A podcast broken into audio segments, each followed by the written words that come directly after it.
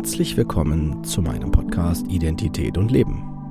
Der Fachpodcast von und mit Kurt Neubersch. Ich bin Diplompsychologe und psychologischer Psychotherapeut.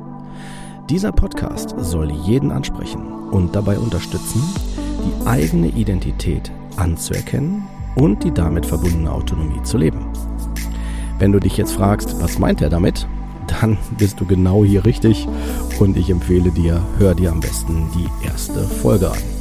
Dort vermittle ich die wichtigsten Informationen und auch, was der Podcast will. Ich wünsche dir auf jeden Fall viel Spaß und viele tolle Eindrücke. Los geht's!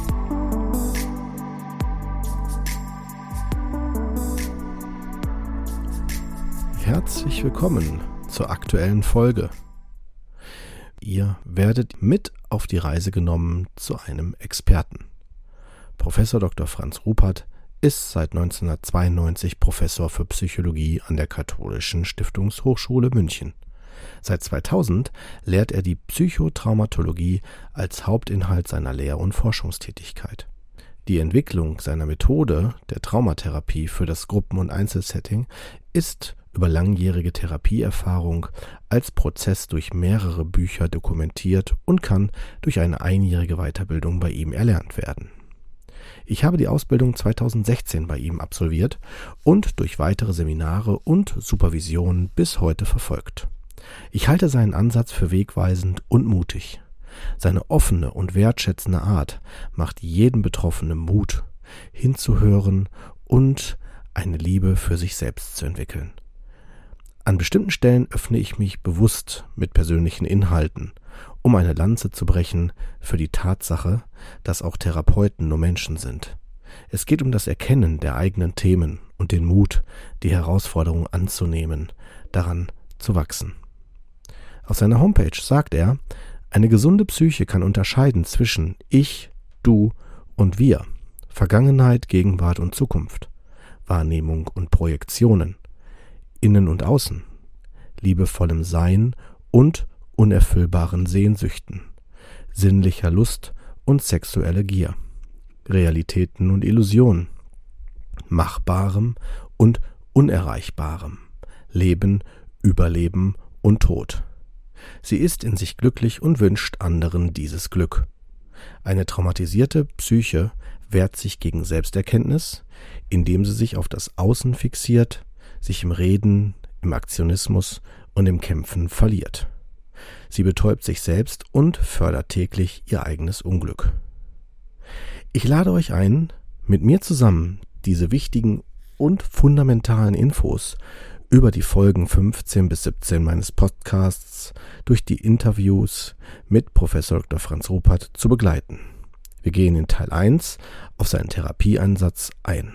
In Teil 2 sprechen wir über Täter-Opfer-Dynamiken. Und in dem letzten Teil 3 gehen wir auf das Trauma der Identität ein. Ihr könnt das Interview bei jedem Podcast-Anbieter hören oder auf meinem YouTube-Kanal auch sehen. Viele tolle Eindrücke wünsche ich euch. Und nun legen wir los. Ja, lieber Franz, schön, dass wir uns hier wieder so zusammenfinden. Heute dritter Teil, ähm, also dritter Schwerpunkt, äh, wenn man so will. Ähm, ein, ich bin der Meinung, es ist wichtig, dass wir da eine extra, extra Folge für machen, und zwar das Thema Identität. Mhm. Ähm, jetzt heißt der Podcast, in dem wir das hier veröffentlichen, auch Identität und Leben. Äh, ich habe absichtlich ähm, das sehr allgemein gehalten, weil der Bereich Trauma kriegt innerhalb dieses Podcasts einen Schwerpunkt. Äh, und da bist du mit das Herzstück ähm, über auch diese drei Folgen. Ne? Und äh, ich hatte ja mhm. auch schon in anderen Folgen gesagt, äh, dass ich ja deinen Ansatz als sehr wichtig, als äh, wegweisend finde, nach wie vor ganz, ganz, ganz wichtig. Mhm. Ähm, Fände ich es ganz super, wenn wir uns auch gerade so mit, mit deinem, also deinem Wissen äh, in Bezug auf Identität dem annähern, weil du hast auch einen super tollen Vortrag gehalten, finde ich, das Trauma der Identität, ja, was man als YouTube sehen kann. Ich werde das auch hier in den Show Notes verlinken für das Video, mhm. dass man mhm. sich das auch gerne ansehen kann hast du es ja in der Fachklinik äh, gehalten, ne, diesen Vortrag. Und da würde ich sehr gerne mit dir drüber sprechen, über das Thema Identität. Mhm, mh, ähm, Super. Und zwar, wenn das für dich in Ordnung ist, fände ich super, wenn wir uns so der Frage so nähern, vor allen Dingen äh, mit der allgemeinen Frage, was verstehst du äh, unter Identität? Ne? Was ist das für dich? Und mhm. da im Zusammenhang auch, wie entsteht das dein, deiner, ne, deiner Meinung nach? Mhm, mhm, mhm. Okay, ja, hallo Kurt, schön, dass ja. wir uns unterhalten. ja. Das Gespräch noch weiter vertiefen. Ja, die erste Frage, was ist überhaupt Identität? Ja. Idem heißt das Gleiche sein, also etwas, was mit sich selbst gleich ist. Ja? Und wenn man das sozusagen auf einen Menschen anwendet und dann eben sieht, okay, dieser Mensch, was ist denn an ihm gleich geblieben? Ja? Oder was soll das denn sein, was an ihm gleich geblieben ist? Wenn man sich doch permanent verändert, ja, jeden Tag verändert, kann man sich ein Stück verändern. wenn man sich die Lebensspanne anschaut, nicht wenn man klein war und jetzt ist und so. Früher habe ich mal braune Haare gehabt und jetzt habe ich graue Haare. Was ist da gleich geblieben? Sind die Haare gleich geblieben, haben sich verändert? Also ne, das sind eigentlich erstmal eine, eine ziemlich knifflige Frage. Und da habe ich auch äh, lange Zeit darüber nachgedacht, was ist denn das eigentlich, wenn man sagt, ein Mensch und seine Identität. Ja, und dann bin ich eben zu folgender Formel gekommen, dass ich sage, ja, Identität, das bist du in allem dem, was du erlebt hast. Also deine Identität wird dadurch bestimmt, in dem, was du von Anfang deines Lebens alles so erlebt hast, was sich dann sozusagen in dir auch angesammelt hat, sowohl auf der stofflichen Ebene wie auf der energetischen wie auf der informationellen Ebene so definiere ich ja eigentlich den Menschen. Er ist ein Menschen als einen lebendigen Organismus. Ein Mensch mhm. ist ein lebendiger Organismus, bestehend aus materiellen Bestandteilen, mhm. energetischen und informationellen. Und ja, und das ist im Endeffekt dann äh, so, dass ich sage, der Mensch, wie er gerade heute ist, ist halt deswegen so, wie er heute ist, weil er so geworden ist, weil er einen Entwicklungsprozess gemacht hat. Und das ist eigentlich das, was, was, was das Spezifische ist, ne? dass man sagt, wenn du jetzt sagen würdest, deine Identität ist, dass du Deutscher bist oder dass du Familienvater bist oder dass du Therapeut bist, dann muss man sagen, okay, es gibt andere Deutsche, es gibt andere Familienväter mhm. und es mhm. gibt andere äh, Therapeuten. Das kann jetzt noch nicht deine Identität ausmachen, sondern das Spezifikum, was dich ausmacht, ist eben das, wir sind beide Therapeuten, ne, dass du eben de deine Lebensgeschichte hast und ich habe meine Lebensgeschichte. Mhm. Und aufgrund deiner Lebensgeschichte bist du der Therapeut geworden, der du bist und ich bin aufgrund meiner Lebensgeschichte mhm. jetzt zum Beispiel beruflich der Therapeut geworden, der ich bin. Und deswegen ist auch jeder von uns beide, von uns beiden wird unterschiedlich rangehen ans Thema ne? und, und, und auch andere Beziehungen haben mit, mhm. mit den Patienten und Klienten. Das heißt also, wenn der gleiche Mensch mit den gleichen Symptomen zu dir kommt, hat er mit dir eine andere Beziehung als mit mir. Aufgrund mhm. einfach, ohne das zu werten, ob das besser oder schlechter ist, sondern einfach anders. Und von daher habe ich also gesagt, okay, und baue, baue darauf auch meine Theorie auf und sage, wenn du wissen willst, wer du bist, dann musst du wissen, wie du so geworden bist, wie du bist. Ja? Und das heißt, du musst dir eigentlich dann auch den gesamten Lebenslauf von dir anschauen, du musst dir deine ganze Lebensbiografie anschauen, muss also die, dann stellt sich natürlich immer gleich sofort die Frage, ja, wann fängt ein Mensch an zu leben? Wodurch, wann, wann ist dieser Zeitpunkt? Und äh, letztendlich kann man sagen, von da an bis heute hast du dich entwickelt und du wirst dich auch weiterentwickeln entwickeln bis zu deinem Tod. Und dann ist dein Identitätsprozess zu Ende. Ja? Und äh, jetzt wird es natürlich spannend, wenn wir gerade den Lebensanfang definieren und sagen, okay, wann bin ich entstanden? Meiner Meinung nach bin ich entstanden, indem eine Eizelle von meiner Mutter und Samenzelle von meinem Vater sich vereinigt haben und dann quasi so ein Zündfunken, Ur Urlebensfunken da entstanden ist, wo ich daraus entstanden bin. Ab dem Zeitpunkt gibt es mich, dann bin ich ein neuer Mensch, auch wenn ich natürlich erstmal nur ein paar Zellen bin, aber die vermehren sich relativ schnell.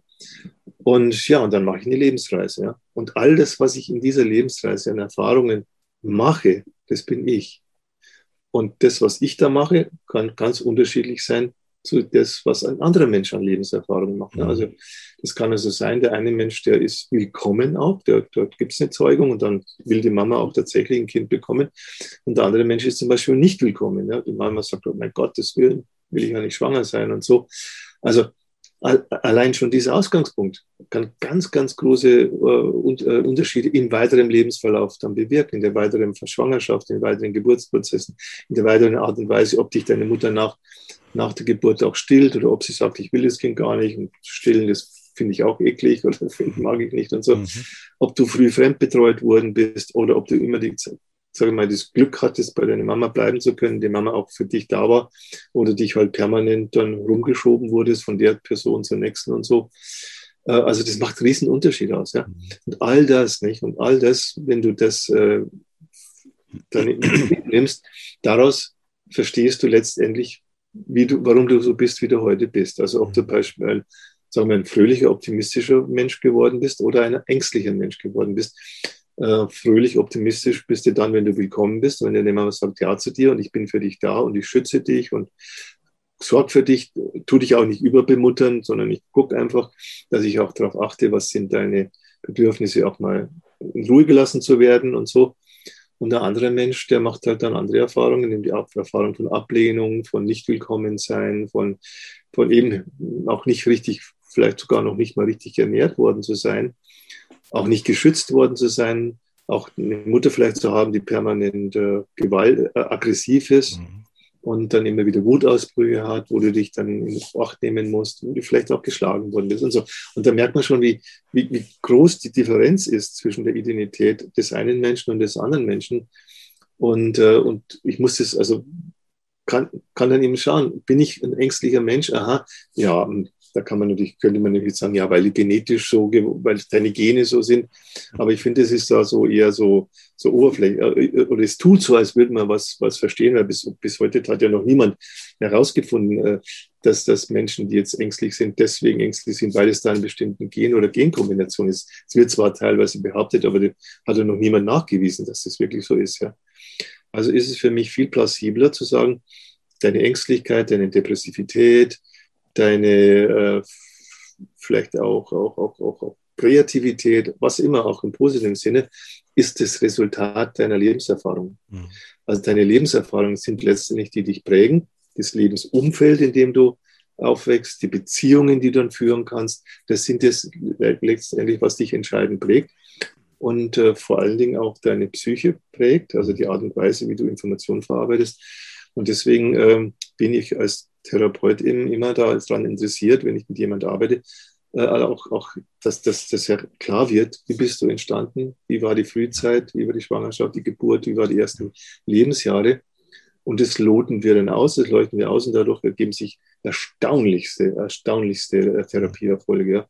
Also weil dann wir nicht mehr nur an der Oberfläche so ein bisschen so rumkratzen und dann ein Symptom nach dem anderen irgendwie so äh, uns in den Blick nehmen, sondern wir, wir nehmen wirklich den Ursprung. Wie ist, wie ist es von Anfang an gewesen? Die Ursache von allen nehmen wir dann in den Blick und dadurch ergeben sich erstaunliche Therapieerfolge. Also das ist oft, oft un, un, ungeheuer, was, was da in kurzer Zeit mit, äh, auch mit meiner Methode dann möglich ist. Wenn man also jetzt auch gerade nochmal an die Anfänge seiner Identitätsentwicklung geht und dann sich das anschaut, was das bis heute dann für Folgen hat und dass man dann auch tatsächlich äh, es gelingen kann, aus Negativspiralen, Abwärtsspiralen, die es, so gibt im Leben, dass man da wirklich aussteigen kann. Also da kann ich wirklich, kann ich wirklich auch jeden Menschen äh, nur ermuntern, mach das. Also kümmere dich um deine Identitätsentwicklung, schau, was eigentlich am Anfang deines Lebens war, dann verstehst du dich wesentlich besser, als wenn du das versuchst über eben ja, bin halt so ein Charakter, ob mein Temperament ist so oder vielleicht sogar meine Gene sind so oder so. Äh, spannend, ich finde, es gab so viele Punkte, wo ich gedanklich so voll angesetzt habe, so, weil du sprichst mir ja auch, ich meine, mache ich ja kein Hehl draus, äh, ähm, mir total auch aus dem Herzen, weil ähm, du sagst ja damit auch ganz deutlich, es geht um Eigenverantwortung. Letztendlich kann ja nur, ne, so habe ich dich auch verstanden, kann ich nur ich selbst das bei mir rausfinden, ne? Weil wenn schon die Identität ja, so wie du es ja sagst, im Grunde genommen einzigartig, individuell ist, also wirklich jeder für sich, äh, dann, dann kann es da gar keinen besseren Spezialisten für mich geben als ich selbst. Ne? Und wenn ich jetzt aber ähm, so zum Beispiel eine ähm, Trauma, du hast das ja auch mal so genannt, eine so Traumabiografie mhm ne, wenn ich so, also mich identifiziere, ich glaube, da kommen wir, das müssen wir unbedingt gleich besprechen, wie weit jetzt Trauma auch in dem Bereich Identität, ne, so rein, rein wirkt und was es damit macht, ne, ähm, weil das ist ja dann irgendwie dann so, also ich kenne das übrigens aus meinen, aus meinen eigenen Aufstellungen, wenn ich mir so angucke, wo war das bei mir in der Vergangenheit, so meine Traumata, ähm, dass das dann so schnell, wenn ich drin bin, also von außen ist das immer einfach, also habe ich den Eindruck, als Beobachter von außen, wenn ich jetzt nicht gerade meine eigene Aufstellung mache, dann kann ich das relativ schnell erfassen, aber Also auch nicht immer, aber so den Eindruck, es ist leichter, so will ich es mal formulieren. Aber wenn ich selber drinne bin, ist das so, dass ich mich dann, äh, es bezieht sich jetzt auf meine Biografie, so wie benebelt bin, dass ich da manchmal gar nicht mhm. weiß, was passiert denn dann da? Was ist denn mhm. da los? Und äh, dann meine ich noch in dem einen Moment, ich habe voll den Durchblick und habe vielleicht noch voll die Energie und im nächsten Moment bin ich wie eingefroren oder mhm. äh, und dann denke ich mir so, was passiert denn da mit mir? Und mit dem, mit dem Erklärungsansatz, den du da ja auch ähm, wenn ich so super gut differenziert darstellst, äh, ist es so, dass ja das durch die Identität, glaube ich, relativ gut zu, zu erklären ist. Meiner Meinung, also meiner Meinung nach. Ich glaube auch deiner Meinung nach, oder? Kannst, kann man ja. das so sagen? Also das, was du jetzt beschreibst, nicht so wie Nebel sein oder mhm. eingefroren sein, das sind ganz typische Traumas, Trauma-Symptome oder das, das, was bei Trauma letztlich sich abspielt. Mhm. Also das heißt, dein, dein Informationsverarbeitungssystem wird überfordert du fühlst dich auch äh, bedroht, vielleicht auch lebensgefährliche Situation, ja. Und dann muss man darauf reagieren und dann kann es eben sein, dass du dann eben irgendwann feststellst, ich kann da gar nichts machen, ich bin eben ausgeliefert, ich bin in einer Situation von außen ausgeliefert, gegen die ich mich nicht zur Wehr setzen kann. Mhm. Mein ganzes System ist dann auch auf, auf erstmal Hochstress-Level ja. und dann irgendwann kippt es auch und dann muss eben so müssen Notfallmechanismen einsetzen, also Traumanotfallmechanismen, die einem dann irgendwie zumindest helfen, diese, diese Situation irgendwie zu überleben, ja, dass man es irgendwie dann nicht äh, an Übererregung stirbt, dass man nicht an dem Schmerz, der dann ja auch vielleicht äh, dann da ist, äh, dass man daran nicht äh, verrückt wird und, und zugrunde geht. Und da gibt es eben in unserem Organismus eine ganze Menge von, von solchen Überlebensnotfallmechanismen, ähm, die uns helfen, dass man solche Situationen zumindest erstmal überleben kann. Ja? Und dann geht es natürlich die Frage, wie geht es dann weiter? Ja? Heilt es dann wieder aus später oder nicht? Ja? Und meistens, wenn es erstmal so was Massives ist, kann man einfach sagen, heilt es nicht einfach von, von alleine wieder aus, sondern es bleibt da. Es bleibt als Erinnerungs, äh, Erinnerung in deinem ganzen Organismus an irgendeiner Stelle, vielleicht speziell abgespeichert und kann jederzeit, so wie eine Tretmine, ja, wo du drauf jetzt zack, und dann kannst es wieder hochgehen. Ja. Und von daher ist im Grunde, kann man sagen, Traumatherapie auch so ein bisschen so die Entschärfung dieser Tretmine. Ne? Wir sind quasi erstens Minensucher, wobei natürlich nur in Kontakt und Zusammenarbeit mit dem, den es betrifft, gelingt es, weil von außen, da würdest du da irgendwie dich ewig absuchen, da musst du immer wirklich derjenige bereit sein und so. Mhm. Und auch dafür offen sein, aha, das sind diese Minen, das ist ein ganzes Minenfeld, aber heute schauen wir uns mal die eine Mine an, ja, mhm. vielleicht die, die, Mine der, der Geburt, des Geburtsprozesses, ja, und schauen dann, dass wir diese Mine dann gemeinsam entschärfen, sodass dann später keine Situation mehr kommen kann, wo du dann in einen Geburtstraumazustand kommen könntest. Ja, mhm. das, das ist dann gelöst. Mhm. Ich habe ich hab auch, äh, äh, wenn ich mich zurückerinnere, in, in die Arbeit, in, in, also in der Arbeit ne, von den Aufstellungen, die ich bisher hatte, äh, dass das auch tatsächlich so ist, dass ich an bestimmten Stellen nicht mehr zugehört habe aber nicht, weil ich nicht äh, in der Aufmerksamkeit bin, sondern weil ich so merke, es ist so wie so ein, äh, ich würde sagen, tatsächlich aus fachlicher Sicht, wie dissoziieren, wie so ein, mhm. ne, so die Information. Ich höre die zwar, aber die, die, kommt nicht an. Das ist äh, unheimlich spannend. Wie würdest du das in dem Zusammenhang, in diesem Kontext, ähm, so mal Trauma und Identität dann so äh, mhm. einordnen oder sehen? Ja, zunächst mal definiere ich ja die Psyche als ein Informationsverarbeitungssystem. Das heißt, die Information kommt rein, wird weiterverarbeitet, wird wieder abgegeben und wenn dann die Information, die jetzt reinkommt, für dich so bedrohlich ist und du dann gar nicht in der Lage bist, das zu verarbeiten, was da reinkommt, dann brauchst du einen Filter. Mhm. Und einer der Filter besteht dann darin zum Beispiel, man, man kann ja die Augen zumachen, man kann, mhm. könnte sich die Ohren zuhalten und das mhm. passiert dann eben auch auf der, auf der neurophysiologischen Ebene, passiert es dann zum Beispiel durch betäubende Stoffe. Also unser Nervensystem ist ja in der Lage, Schmerz, äh, schmerzstillende Stoffe äh, zu produzieren und eben auch Anästhetika, das heißt also, und dann letztendlich auch so Stoffe zu produzieren, die, die deine, Wahrnehmungs, die deine Wahrnehmung einschränken, also mhm. runterfahren, ja? sodass du dann halt weniger von dem mitkriegst, was da um dich herum passiert. Das ist also mhm. quasi wie ein Schutz.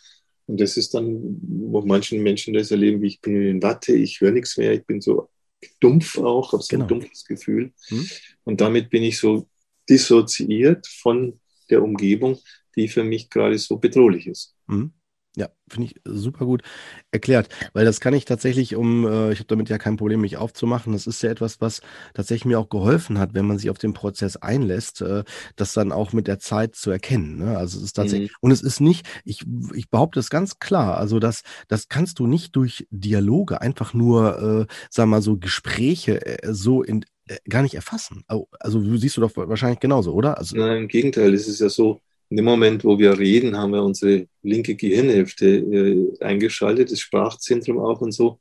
Und dann sind wir eher in einem Dissozi also quasi sind wir quasi in einem nicht fühlenden Modus. Das ist mhm. immer sozusagen schon sehr im Kopf, wie man mal so schön sagt, mhm. im, im, im Denken.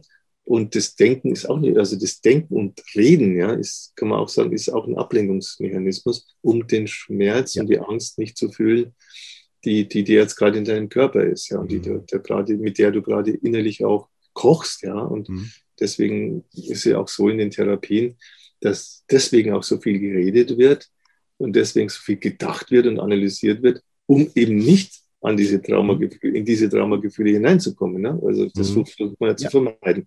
Ja. Also deswegen ist so eine Traumatherapie immer ein auch so ein, so ein, sagen wir, so ein ähm, Versuch, so nur so viel wie nötig zu sprechen. Ja? Mhm. Sprechen zu reduzieren auf das notwendige Minimum und auch immer so sich gewährt zu sein, je mehr ich rede, umso mehr bin ich schon wieder weg und bin mhm. wieder in diesem Dissoziieren, bin ich so ein Schutzmechanismus.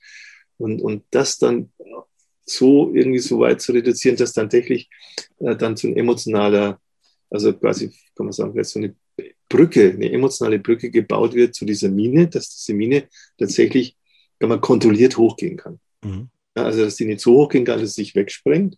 Ja, genau. Sondern sie genau. geht so dosiert hoch, ja, dass sie dir Energie gibt. Mhm.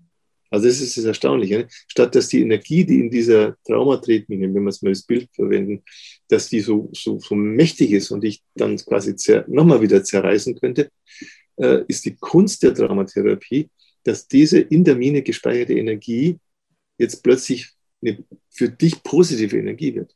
Mhm. Also dass, dass dir quasi ein Stück Zusatz Lebensenergie ist. Statt mhm. jetzt dich lebensbedrohlich zu sein, ist es jetzt quasi eine, eine, ein, ein Zurückgewinnen von Lebensenergie. Das kann man sich ja so vorstellen. Man hat ja in der Traumasituation, als man die, ab, die Tretmine ge, gemacht hat, gebildet hat, also das abgekapselt hat, hat man ja im Grunde seine eigene Lebensenergie unterdrückt. Mhm. Da hast du den Ausdruck, dass du dich bewegen willst, dass du schreien willst, ähm, dass du vielleicht kämpfen willst, das hast du ja unterdrücken müssen. Ja? Du hast in diese Tretmine hinein, hast du deine Lebensenergie sozusagen, ist eingekapselt. Ja. Und eben, um, weil sich damals in der damaligen Situation hätte es dir geschadet. Ja. Da stell dir zum Beispiel vor, das Kind, zum Beispiel ein Kind, das, das, das, das vielleicht schreit, ja, und dann ist die Mutter nervös und dann wird das Kind beschimpft und so. Also muss das Kind lernen, sein Schreien zu unterdrücken. Ja?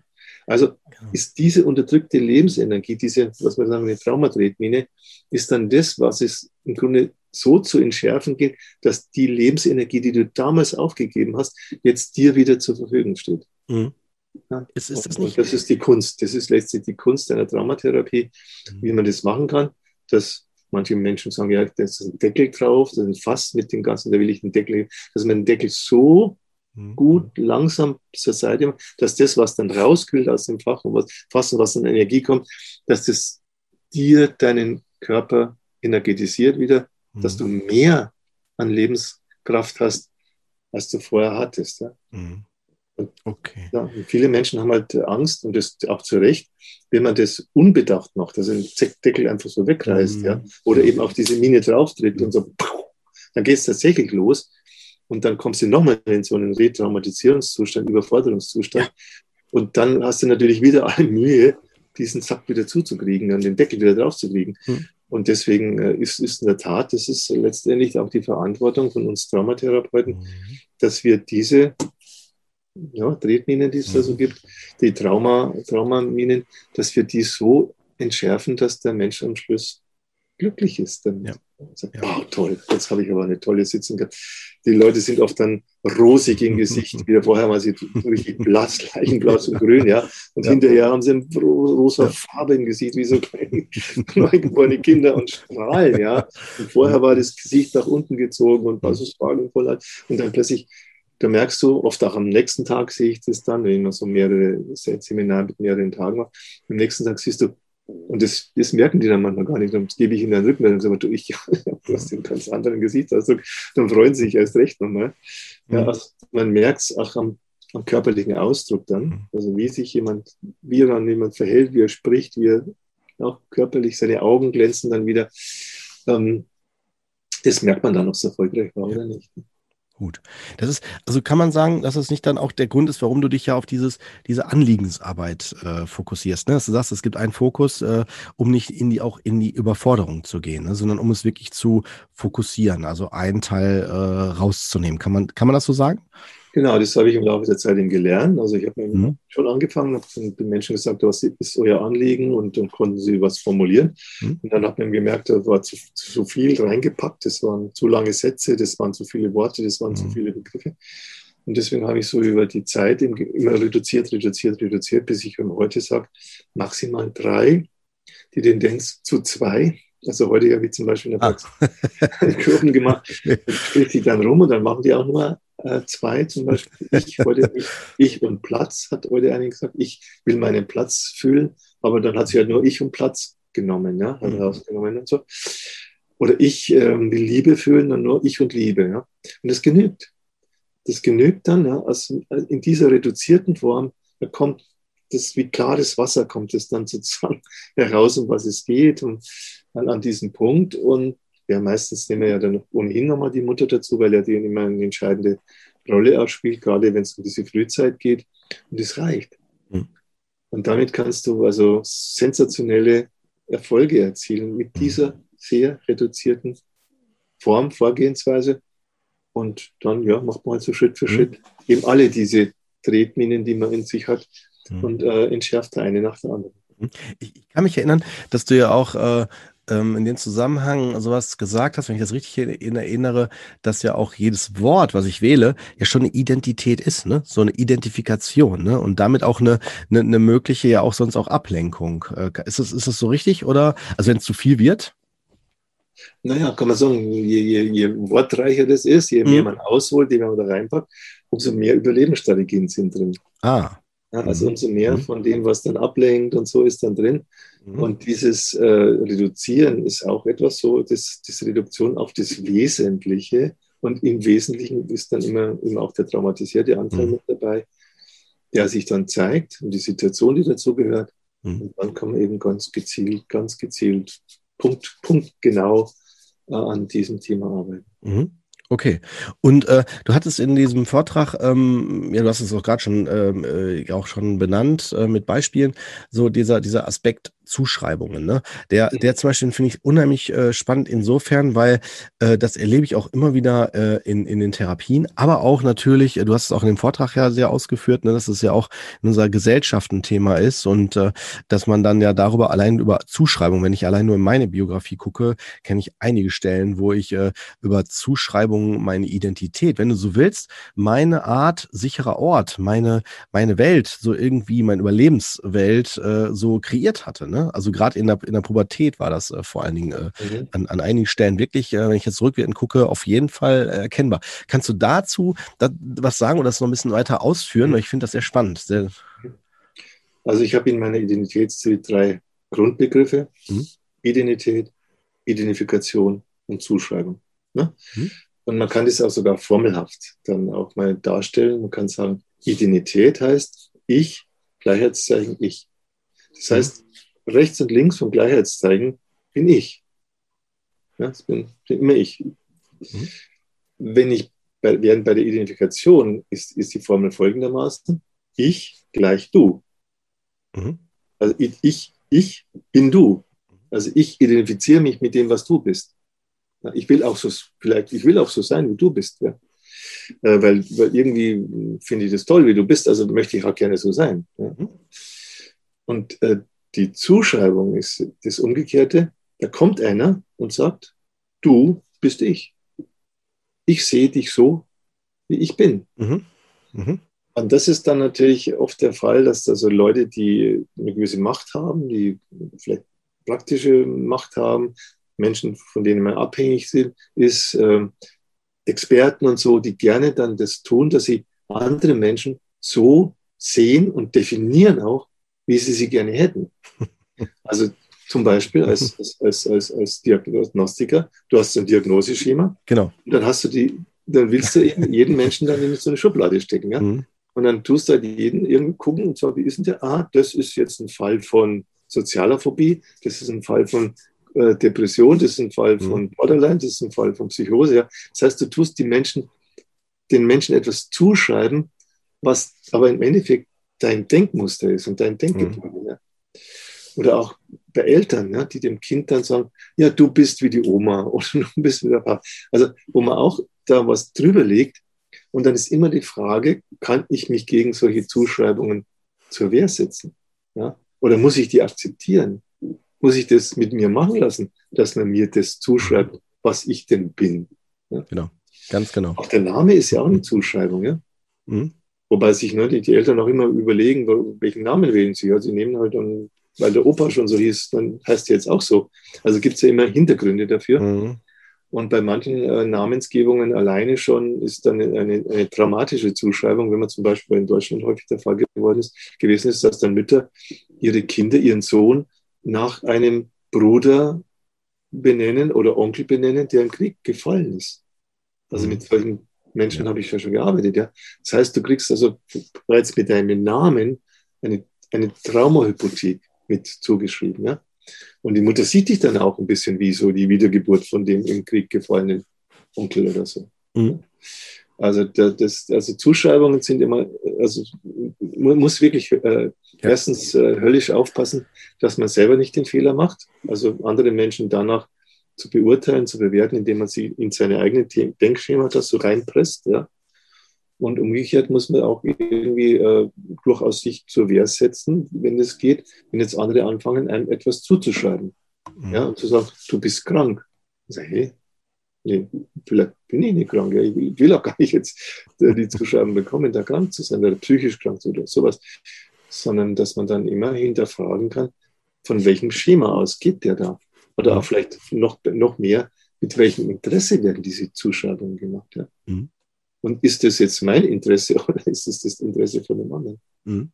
Ja, das finde ich gut, wichtig, weil das ist ja gerade durch die Eltern, ne? Wenn die, ich glaube, das hast du ja damit auch unter anderem ja gemeint, ne? Jetzt gerade mit den Beispielen, ne? dass sie ja sehr mhm. mit die ersten sind, ja diese Zuschreibungen dann machen, ne? Auf mit genau, die ersten Zuschreibungen kriegst du von den Eltern und später kommen dann die Lehrer, die dann eine Zuschreibung machen und sagen, du bist ein Einserschüler, bist ein Fünfer-Schüler und das quasi ja. so als, als seine, die eigene Qualität dann und ja, die Medizin, den ganzen Diagnosen. Auch mhm. Religionen sind ja auch Zuschreibungen letztendlich. Wenn ja. Wird dann was zugeschrieben. Oder die Nationalität ist ja auch eine Zuschreibung, die man da bekommt, äh, wo man auch letztendlich auch mit vereinnahmt wird. Also mhm. Zuschreibungen haben immer was so, Menschen zu vereinnahmen mhm. und gleichzeitig teilweise auch mit den Menschen auszugrenzen. Also, du, bist, du bist einer von uns und der andere gehört nicht zu uns. Würdest, würdest du eigentlich sagen, dass, äh, wenn ich auf der einen Seite eine Zuschreibung mache, sehen wir mal an, irgendwie über die Gesellschaft, äh, dass dann darauf eine Reaktion, die Identifikation ist, dass ich dann halt sage, okay, das nehme ich jetzt an, das ist dann so, weißt du, wie ich meine? So, ist das, kann man das so, so, hast du das so von dir gedacht oder habe ich das jetzt? Ja, sag mal so, äh, wenn du, wenn du, wenn du nicht den, den, den ganzen Mechanismus nicht durchschaust, dann mhm. nein, die Kinder, die identifizieren sich dann mit den Zuschreibungen, ja. Ja, ja oder ja, und, und, auch Erwachsene noch, die identifizieren sich mit den Zuschreibungen. Und, mhm. und da muss man wirklich dann auch erstmal so auch ein Stück seine eigene Identität haben, damit man sich gegen Zuschreibungen äh, verwehren kann.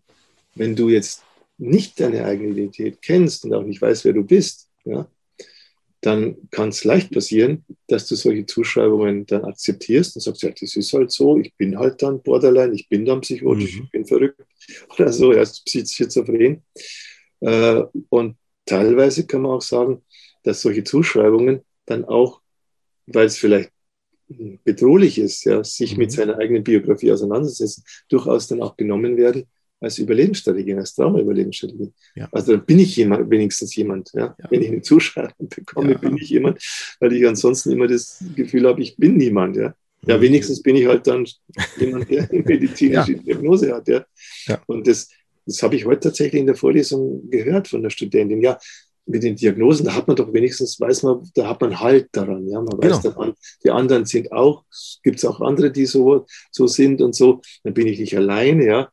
Aber letztendlich ne, den Schaden, den so eine Zuschreibung mhm. dann wieder gleichzeitig aus, der, der, war ihr nicht bewusst oder der, den mhm. muss man natürlich erstmal mal aufzeigen. Äh, spannend, total spannend. Ich erlebe das tatsächlich auch immer wieder auch in Therapien. Ne? Wenn jemand, also wenn man mit dem äh, äh, Betroffenen zusammen schaut, dass er nicht die Diagnose ist ne? und äh, das aber wertschätzen, nicht im Sinne von, um jetzt irgendwie auch eine Zuschreibung da wieder zu machen, aber um das so wie so ein geleitetes Entdecken deutlich zu machen, dass er spüren kann. Und dann, und dann kommt, kommt die Person, so ist so meine Erfahrung, in den Zustand von, ja, wie bin ich denn dann? Und dann ist man erstmal in so einer Art gefühlten Vakuum, ne? Und äh, da würdest du wahrscheinlich doch auch bestimmt auch zu sagen, also so, so, so nehme ich das wahr, dass er dann erstmal überhaupt in Spüren, in Kontakt kommt mit dem, was da erstmal ist, wenn die Zuschreibung wegfällt. Was dann ist, und dann fühlt sich das vielleicht neu oder leer an, ne? Oder wegfällt, ne? Und es ja. gibt einen ganz wunderbaren Film, der heißt äh, Step in the Circle. Ich weiß nicht, ob du den schon nee. mal gesehen hast. Mhm. Sechs Trailer ist das. Und mhm. da ist so eine Frau, die ist dann in, in, in, in äh, Kalifornien in so einem mhm. Gefängnishof in der Mitte, ja, und da sind um sie herum über 200 äh, Menschen, die da eingesperrt sind in einem Hochsicherheitsgefängnis, sicherlich eben wegen schwerster Delikte auch mhm. und Drogen und äh, vielleicht Mord und was auch immer, ja. Mhm. mhm. Und dann steht sie in der Mitte und sagt, also jeder von euch, der in seiner Kindheit äh, erniedrigt worden ist, beleidigt worden ist, geht einen Schritt vor. Jeder, der von euch jemand, äh, Mutter hatte, die, die quasi immer Wutausbrüche hatte, die euch geschlagen hat, geht ein Stück vor. Und dann merkt man, die immer mehr vorgehen, also immer mehr so in den inneren Zirkel dann gehen und sich eben herausstellt, dass also diese Menschen, hm. die man dann natürlich jetzt als Mörder bezeichnen könnte, als böse Menschen, als Psychopathen, als Soziopathen, was auch immer, dass das eigentlich ganz normale Menschen sind, die aber nur das Pech hatten, jetzt in einer äh, Familiensituation aufzuwachsen, die war so für sie so traumatisierend, ja, mhm. so traumatisierend, dass sie dann halt auch aufgrund dann der Schäden, die dann psychisch bei ihnen angerichtet worden sind, halt dann eben auch in diese Tät mhm. vom, vom, Opfer zum Täter geworden sind. Also, also ja. wo wir so die Formel haben, hurt people, hurt people. Also verletzte Menschen verletzten Menschen. Also dass alle, die ja traumatisiert werden, verletzt werden, dass die dann auch wieder dann zum Täter werden auf die eine oder andere Weise. Ja. Und das Allerwichtigste, was ich dann noch, was da noch war, mhm. ähm, was die, die, die Frau, die das organisiert hat, die auch dann sehr offen war und hat gesagt, ich habe auch eine Kindheit gehabt, bis hin zum Missbrauch und so, dass die gesagt hat, there is no shame. There is no shame. Ja. Okay. Ich muss immer, wir, wir laufen teilweise die Tränen. Ich habe schon ein paar Mal, wenn, wenn die das sieht und wenn du dann die Gesichter der Männer siehst, sind alles Männer erstmal, mhm. wie die dann plötzlich so, ja, ihre Würde wieder ein Stück mhm. bekommen. Ne? Weil diese Zuschreibung, wenn du solche Zuschreibungen machst, du bist schizophren, du bist Psychopath, du bist ein Mörder, das und das, wenn du solche Zuschreibungen bekommst, das ist ja auch nochmal eine zusätzliche Beschämung. Ja? Du bist ein schlechter Mensch und so. Und dann zu sagen, nein, there is no shame, weil es ist verstehbar, wie du so geworden bist, bis, dass du heute im Gefängnis gelandet, gelandet bist. Äh, und äh, bis dahin, dass dann Leute auch in, in der Nachbesprechung dann sagen, ja, eigentlich wäre es, wäre es unsere Aufgabe, äh, aus unseren Lebenserfahrungen in die Gesellschaft wieder hinein positiv zu wirken, dass wir sagen, so, so geht's. So verläuft es und so müssen wir eigentlich gesellschaftlich auch Veränderungen machen, damit es eben nicht zu solchen Kindheitssituationen kommen und zu solchen Verläufen kommen. Also, dass das ja immer auch, auch jetzt im Zusammenhang mit Trauma, das Wichtigste am Trauma ist eigentlich das Lernen aus dem Trauma, uns zukünftig zu verhindern. Ja. Und äh, was wir allerdings gesellschaftlich eher machen, ist, dass wir Trauma tabuisieren, dass wir nicht drüber reden, dass wir es nicht anerkennen und von daher auch nicht aus lernen können. Also wir lernen da nicht ausreichend aus diesen Traumaerfahrungen und von daher wiederholt jede Generation die gleichen, ja. den gleichen Mist, wie ja. wir was sagen, oh, statt, statt dass wir irgendwann mal aufhören, uns gegenseitig zu traumatisieren und wirklich all diese Brunnen zudecken, wo man reinfallen kann. Ja. ja. Wo, wo, wobei ich schon der Meinung bin, guck mal, alle, allein Franz durch deine Arbeit oder wenn Podcast oder weißt du, so diese Bücher und so weiter. Ne? Ich meine, das sind ja, deswegen betone ich das ja auch mal wieder, dass ich den Ansatz als wegweisend finde und so weiter.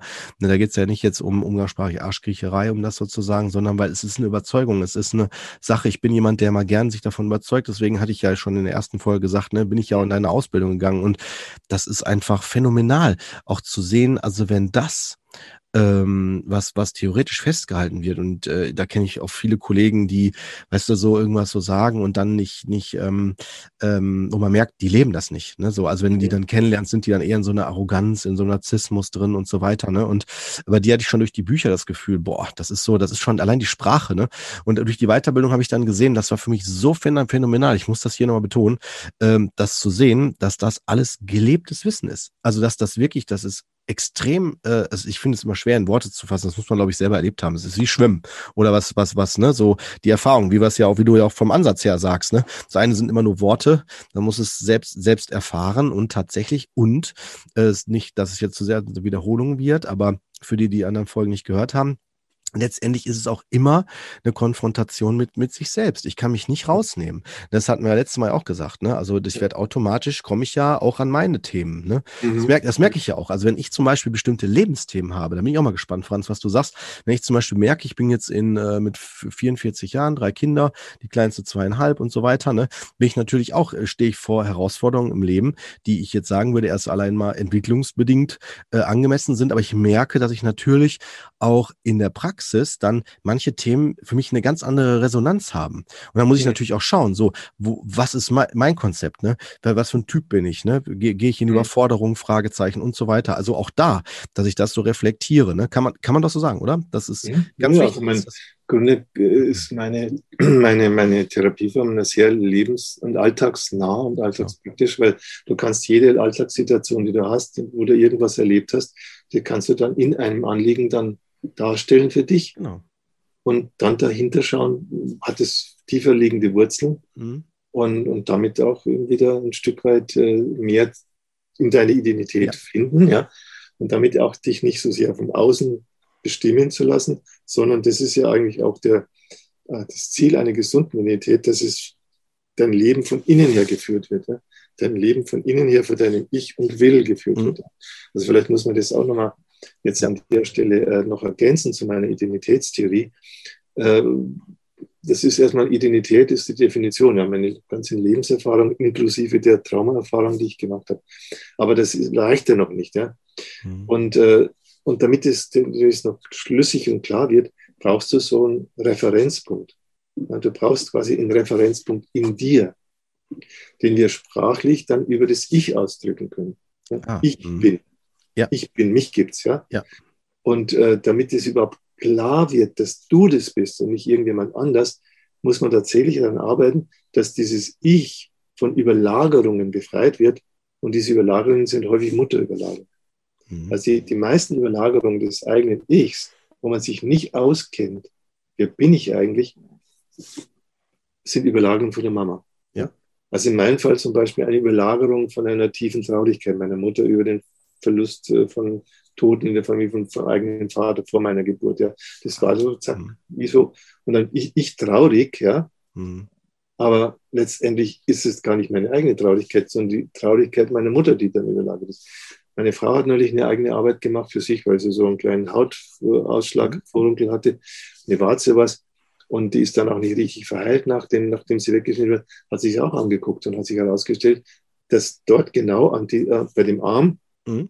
Die Überlagerung, eine Angstüberlagerung, eine Paniküberlagerung für die Mutter war, weil die, als meine Frau ein Jahr alt war, hat hier einen Autounfall gehabt, musste ins Krankenhaus, war wochenlang dann vom Kind getrennt und als sie zurückkam, hat, konnte sie das Kind nicht hochheben mit dem, und dann, dann ist quasi diese ganze Trauma-Energie von dem Unfall, ja, der hat sie mehrmals unterschlagen, ist dann quasi auf, auf das kleine Baby übergesprungen. Ja? Und, und dann kann dieses Baby nicht mehr unterscheiden, zwischen seinen eigenen Ängsten und den Ängsten der Mama. Mhm. Also dieses sich, sich in dieses reine Ich zu entwickeln, ja, müssen die meisten Menschen müssen mhm. eigentlich durch einen Prozess gehen der Desidentifikation mit der Mama.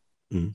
Was letztendlich auch, behaupte ich, nur die Menschen, die sich tatsächlich von ihrer Mama haben lösen können, sind erwachsene Menschen. Mhm. Solange du diese Überlagerung hast und gerade auf deine Ich-Position, auch diese Mutterüberlagerung, also eine Identifikation mit deiner Mama und ihren Traumata, bist du eigentlich noch kein erwachsener Mensch. Mhm. Bist immer noch in der Kindposition. Ne? Also Identität in dem Sinne, dass ich sage, ich bin ich und nicht da ich gleich Mama äh, oder ich plus oder ich gleich ich plus Mama plus Papa oder sonst was. Äh, daran muss man auch arbeiten, daran arbeitet man auch in meiner Therapieform. Mhm. Das ist so die, die erste Grundlage. Und die zweite ist, wenn du dann ein Ich hast, dann kann überhaupt erstmal das, was du willst, mhm. Äh, die Bedürfnisse, die du hast, dann ist auch klar, das sind meine Bedürfnisse. Mhm. Ich will das, ja. was meins ist und nicht mehr das, was, was, was von jemand anderem ist. Mhm. Was ja auch heute haben wir zum Beispiel auch äh, gehabt in einer Arbeit, dass weil die Mutter nicht in ihrer Identität ist, wollte sie alles haben, was von ihrer Tochter ist.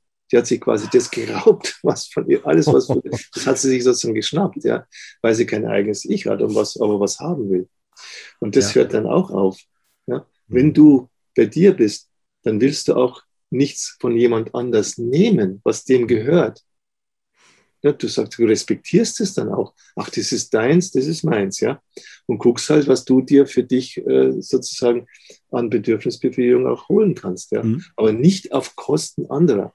Okay. Das ist auch so was, äh, was wir beobachten in, in, in, in allen traumatisierenden Beziehungen, dass die Menschen sich gegenseitig versuchen auszubeuten. Ja? Mhm. Identitätslos, ichlos und auch diese Basis der Ichlosigkeit, eine ungeheure Gier, sich was zu holen, ohne Rücksicht auf den anderen. Und dann mache ich auch Grenzüberschreitungen und nimm mir von dem anderen was, nimm seinen Körper vielleicht auch äh, in Beschlag oder körperlich sexuelles, na, sexuelle Übergriffe her, weil ich nicht bei mir bin und mir aber was holen will. Mhm. Und damit eben auch den anderen nicht, nicht respektieren kann. Ja? Und deswegen ist es für mich auch insgesamt für unser Zusammenleben so wichtig, dass wir Menschen sind mit einer klaren Identität im Sinne von, das ist mein Ich, und daran eben auch verbunden ein Will, das jetzt in der Lage ist, mit anderen Menschen ein kooperatives Verhältnis einzugehen, sodass wir denn nicht, der eine hat den Nutzen, der andere hat den Schaden, sondern wir gemeinsam etwas tun, wo wir gemeinsam Nutzen erzeugen, mhm. Nutzen stiften. Ja?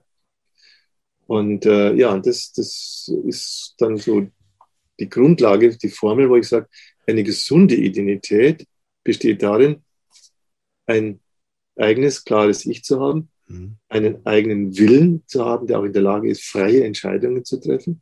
Also bei anstehenden Alternativen, die man hat, auch eine Entscheidung zu treffen.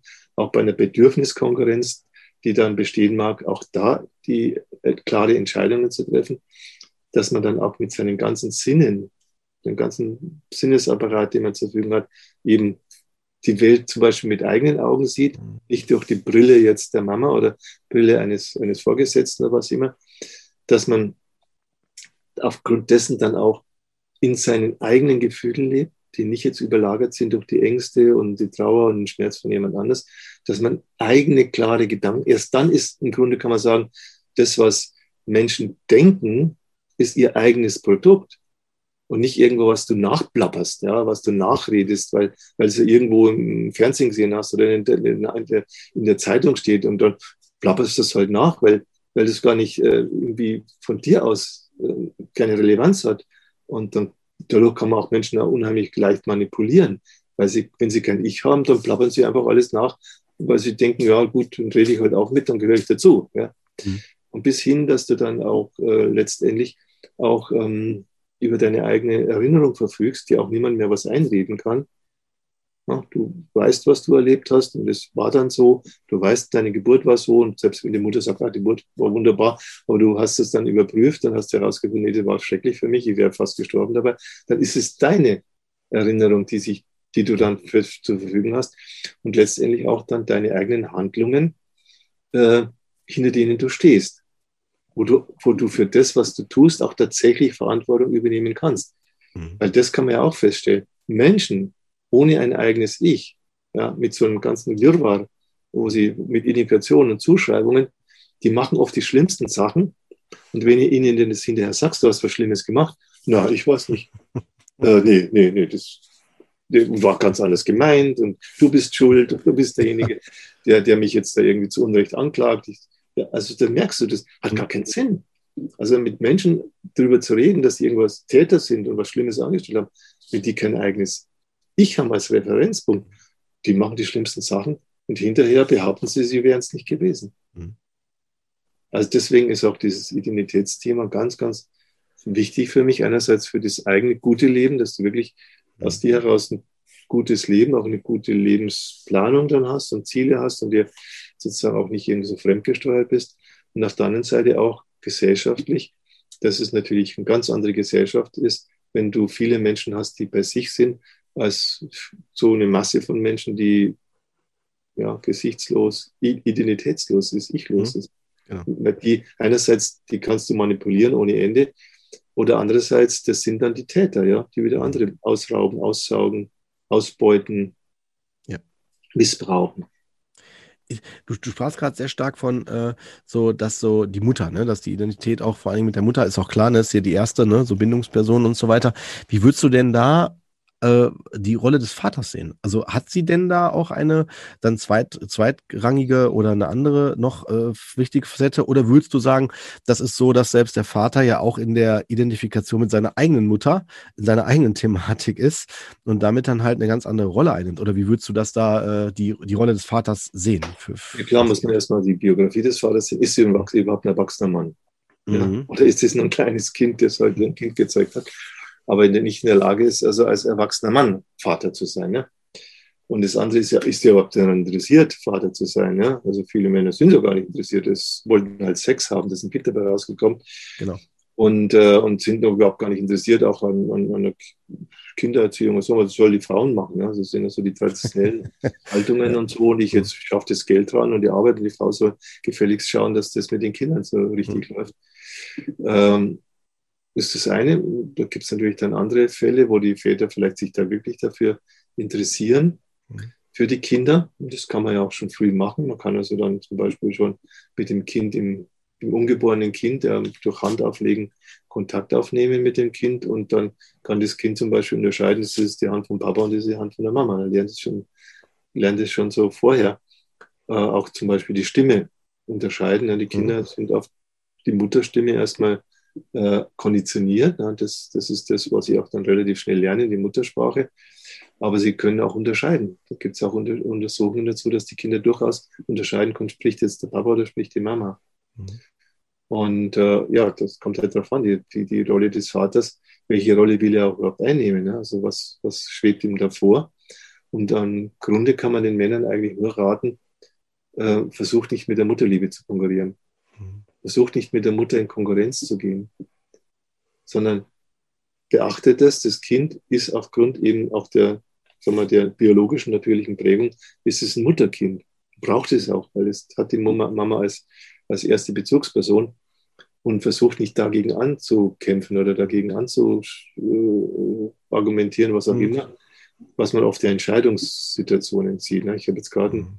Telefonat auch mit der, mit der jungen Mutter gehabt. Sie sagt, also, wir haben einen richtigen Krieg mit dem Mann und der will aber unbedingt Umgangsrecht mit meinem Sohn. Und jedes Mal, wenn der Sohn da dort ist, kommt er völlig dissoziiert nach Hause und, und weint und ist völlig außer Rand und Band, weil der Papa ihn halt dann irgendwie ja, wie so ein, so ein Hund dressiert, ja, statt mhm. ihn als ein Kind wahrzunehmen. Mhm.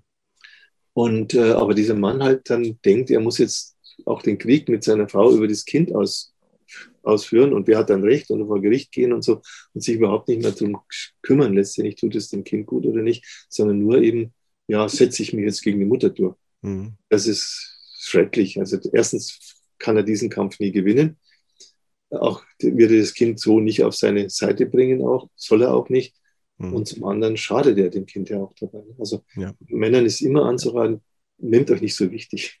Das ist vielleicht sowieso die grundsätzliche, die grundsätzliche Botschaft, die man den Männern mal so abgeben soll. Ihr nehmt euch aber nicht so wichtig, ja. Gut, also psychologisch gesehen seid ihr, habt ihr gegen Mütter keine Chance. Die ja. sind Psych, in der, in der menschlichen Psyche stehen die Mütter im Zentrum und, und unterstützt eure Frauen, ja. Wenn, wenn, wenn es dann die Mütter eurer Kinder sind, unterstützt sie so gut es geht, ja darin in, in dieser Mutterrolle zu sein, geht nicht in Konkurrenz mit ihr, macht ihr Angebote, macht auch dem Kind zusätz, zusätzliche Angebote zu dem, was die Mama ihm an Angeboten macht, an Beziehungsangeboten, an Versorgungsangeboten, an Liebesangeboten vor allen Dingen. Und damit werdet ihr am glücklichsten werden. Ne? Mhm.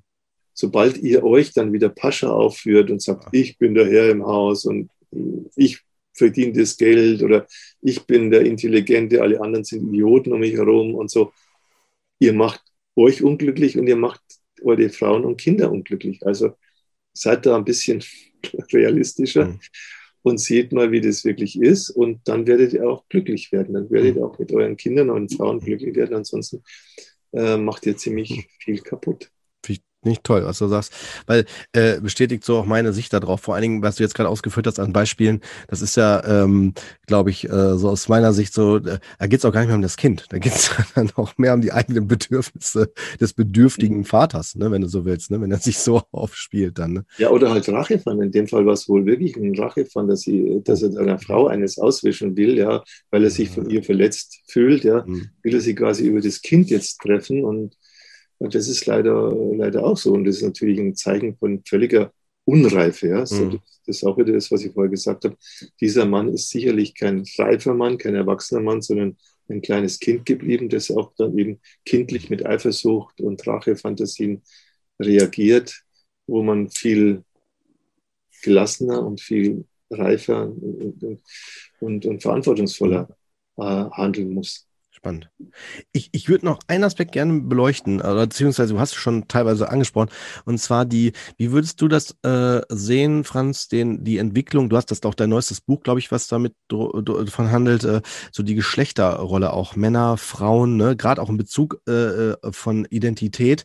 Ich kann dir sagen, also ich zum Beispiel komme äh, aus einer Biografie, wo es, wo die Männer eher schwach waren, also schwach im Sinne von keine Präsenz, nicht äh, eine richtige Identität, die waren dann entweder verstorben oder äh, durch Trennung gar nicht anwesend, präsent und so weiter.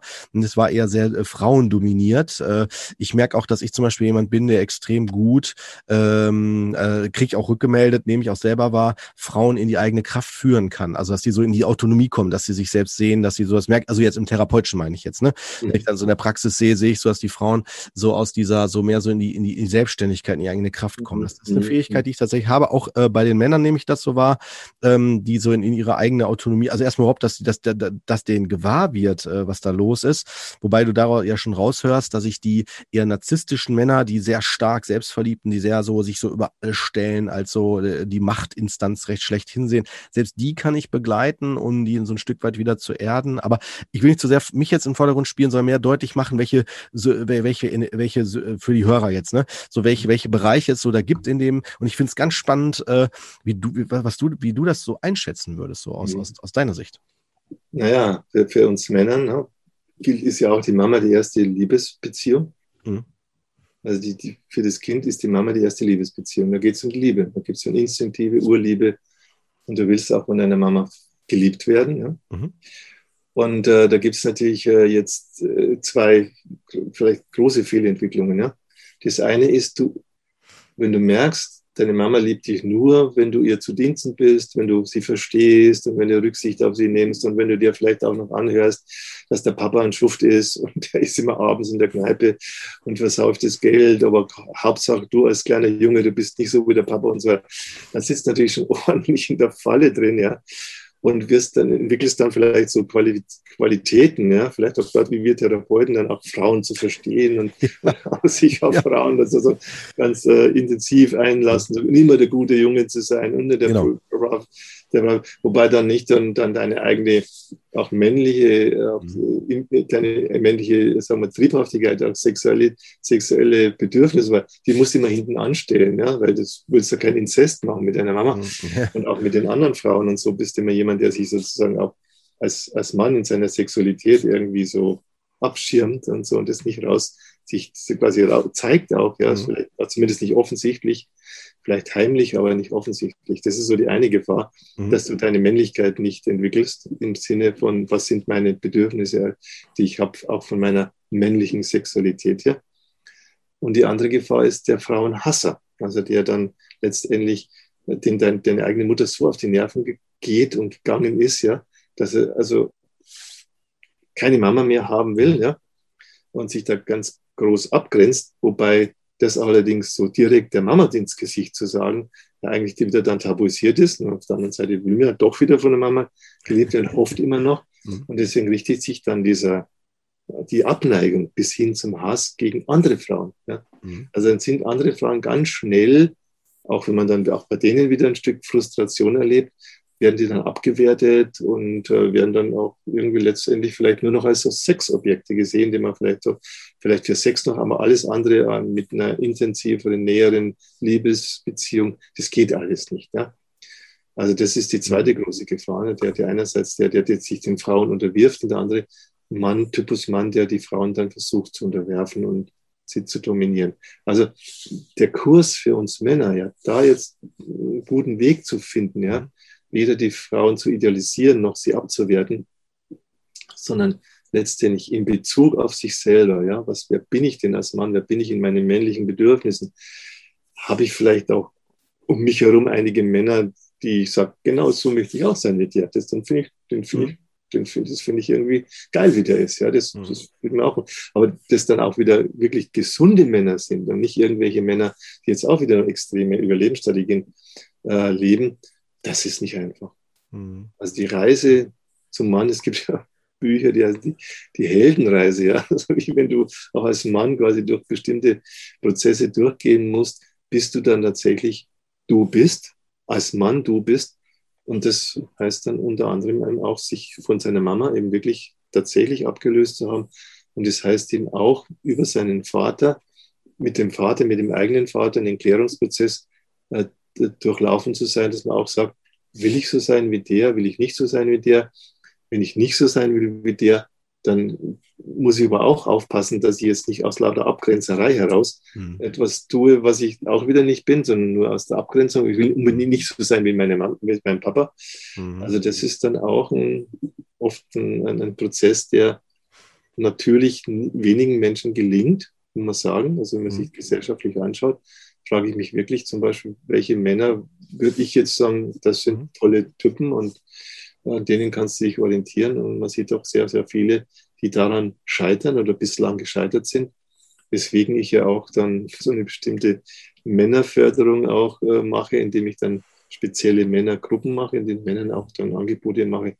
Äh, und dann merkt man einfach, es ist, ist einfach toll, wenn du mit, also das habe ich auch jetzt spät erst in meinem Leben erlebt, Du hast es da mit Männern zu tun, die eben auch mhm. auf diesem Weg sind der eigenen Identitätsbildung und mit denen verstehst du dich dann blendend. Mhm. Das ist einfach ja. total entspannt. Du musst mit dem nicht konkurrieren, du musst dem nichts beweisen. Äh, du kannst ihn so nehmen, wie er ist. Du mhm. siehst, wie liebevoll er ist, du siehst, wie kreativ er ist, du siehst, wie er auch was, was auf die Beine stellen kann, was mhm. machen kann. Und, äh, und dadurch habe ich zum ersten Mal auch in meinem Leben jetzt äh, spät, aber immerhin, mhm einfach eine ganze Reihe von Männern in meinem Umfeld, wo ich sage, die mag ich. Die mag ich gerne, das finde ich tolle, tolle Typen, das gefällt mir. Und äh, mit denen bin ich auch gern zusammen. Hm. Wie, wie würdest du es noch aus der Sicht der Frauen äh, bewerten? Also, was heißt bewerten? Also so beschreiben. Ne? So, also wie würdest du die, die, die Entwicklung sehen, gerade auch im Bereich der Identität? Ja, das ist ja ähnlich. Da ist es ah. ja auch die Frage, musst du deiner Mama zu Diensten sein und bist dann mhm. unterwürfig und, und, und, und, hast dann letztendlich gar kein eigenes Leben mehr, weil du dein ganzes Leben irgendwie darin widmest, bis hin zum am Schluss zur Pflege der Mutter und, und, und, und, und, und äh, quasi jetzt dein Leben lang, also deine Mutter ganz dominant ist und du damit nicht bei dir bist und deinen Bedürfnissen. Oder eben auch so Frauen, die sich dann ex extrem von ihren Müttern abgrenzen, weil sie es ja als sehr hart und kalt erlebt haben und damit aber in dieser Abgrenzung eben auch ihre eigenen Liebesbedürfnisse unterdrücken, ihre eigene Liebesfähigkeit dadurch nicht so zum Zug kommt und damit mhm. werden sie aber endlich auch, letztendlich auch wieder hart, ja.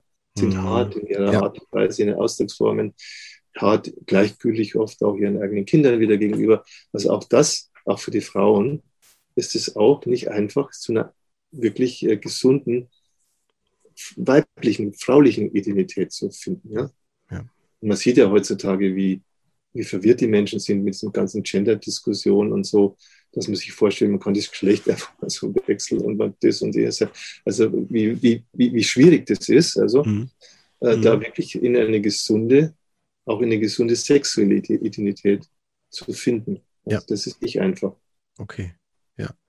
Gut. Ähm, ja, damit noch ähm, nochmal jetzt den Kreis zu schließen in Richtung Identität. Äh, wenn ich das so richtig verstanden habe, würdest du sagen, äh, das Trauma ist ja dann letztendlich ein Teil meiner Identität und es geht doch, wenn ich das jetzt total runterbrechen würde, also jetzt zusammen komprimieren würde, kann man doch sagen, es geht darum, diesen, die, diesen Teil zu integrieren. Ist das so richtig formuliert? Also, oder würdest du es anders formulieren? Ich sag mal so, wenn ich bei, bei mir bleibe. Ich habe also hm? herausgefunden durch die Beschäftigung mit meiner Frühgeschichte, es gab vier Situationen, in denen ich fast gestorben wäre. Da ging es mhm. für mich um Leben und Tod, ja, bis zum ersten Lebensjahr. Und ähm, das ist einfach ein Teil, das, das mich geprägt hat, das mir also sehr große Angst, eine große Angsthypothek in mir hatte. Dann kommt zusätzlich noch diese Trauerhypothek von meiner Mutter dazu und so. Und äh, das sind alles so Trauma-Erfahrungen, die ich gemacht habe. Und dadurch, dass es sich aber mich damit auseinandergesetzt habe, kann ich mich sozusagen daraus im Sinne lösen, dass ich sage, das mhm. Trauma bestimmt mich nicht mehr. Ja. Oder ich werde nicht durch Trauma-Überlebensstrategien bestimmt und auch die mhm. Trauma-Energien habe ich mir wieder sozusagen als Lebensenergien zurückgeholt, mhm. ja, sodass ich dann sagen kann, ja, ich bin geheilt davon. Mhm. Ich bin Verstehe. von weiß nicht, ob ich von allen jetzt schon geheilt bin, das will ich jetzt gar nicht mehr anmaßen, weil ich ja sowieso immer wieder äh, eigene Arbeiten mache. Zum Beispiel morgen haben wir über die Männergruppe, in der Männergruppe mache ich immer ah. eine eigene Arbeit für mich. Mhm. Ähm, das will ich mir gar nicht anmaßen und muss ja auch gar nicht sein, aber ich würde sagen, von dem Großteil meiner frühen Traumata bin ich erlöst. Ja? Okay. Also habe mir der, auf meine abgespaltenen Energien zurückgeholt äh, und dadurch ja. bin ich relativ klar mhm. was ich will ja. und was ich letztendlich, wohinter ich stehe. Ja, und was, was, ich letztendlich sage, da mische ich nicht ein, was ich anderen Menschen erst. wenn, sie, wenn sie das wollen, dann machen sie es halt. Ich mache es nicht. Ja. Ja, verstehe ich. Okay. Ja, super. Ja, lieber Franz, Hammer. Also so die, die wichtigsten Aspekte, die ich beleuchten wollte mit dir, äh, die habe ich so angesprochen. Äh, da danke ich dir wirklich sehr vom Herzen, dass du dir so viel Zeit genommen hast. Ähm, sind, glaube ich, insgesamt jetzt alle drei Folgen zusammen schon drei Stunden, glaube ich, war da gefüllt. Ähm, genau, okay. die werden ja immer so Woche für Woche veröffentlicht, dann die Folgen. Und äh, ja, wer das alles sehr interessant fand, das ist nur ein Bruchteil von dem, was Franz alles veröffentlicht hat. Ich werde auch in den Show Notes äh, dein, deine Homepage auch nochmal den Link dahin äh, mhm. verweisen. Und ähm, auch die Bücher sind wirklich sehr empfehlenswert und genau, kann sich da gerne natürlich auch sich dann da vertiefen. Und du bist ja sehr, ich finde die extrem auch transparent. Man kann auch deine Vorträge, deine, also du bist da, also finde ich immer Hammer. Also das heißt, wer Interesse hat, kann sich da gerne natürlich die Sachen da vertiefen. Mhm. Ja, somit nochmal bleibt mir letztendlich nichts anderes als zu sagen, vielen herzlichen Dank und ich bin gespannt, was noch alles so kommt und äh, ja, wie es sich so alles so weiterentwickelt. Wir bleiben ja im ja. Kontakt. Wir bleiben in Kontakt, genau. Ja. Das ist okay, eine schöne und, Beziehung zu einem anderen Mann, wo ich das Gefühl ja. habe, da müssen wir müssen nicht konkurrieren, wir müssen uns nee. nicht irgendwie beweisen, dass der eine besser ist als nee. der andere. Wir können uns in unserer Unterschiedlichkeit mhm. wahrnehmen. Wir sehen unsere unterschiedlichen Lebenswege. Du bist in einer mhm. Lebenssituation als ich, mit einem Vater mit drei Kindern. Und ich mhm. bin hier äh, alleine, äh, ohne, ohne Kinder, äh, hier mit zwei Katzen und so. ja, und so mhm. kann es sein, ja. Und so ist es ja. eine Vielfalt und das macht uns Menschen, glaube ich, und das macht auch, glaube ich, menschliche Gemeinschaft, diese Vielfalt von von Identitäten. Und wenn das in gesunde Identitäten ist, dann macht es auch Spaß. Und mhm. in dem Sinne hat es mir Spaß gemacht gerade und bedanke mich auch bei dir. Ja, vielen herzlichen Dank, lieber Franz. Okay, dann bis äh, bald, so, so will ich es formulieren. Okay, bis dann, ne? Vielen Dank, Franz.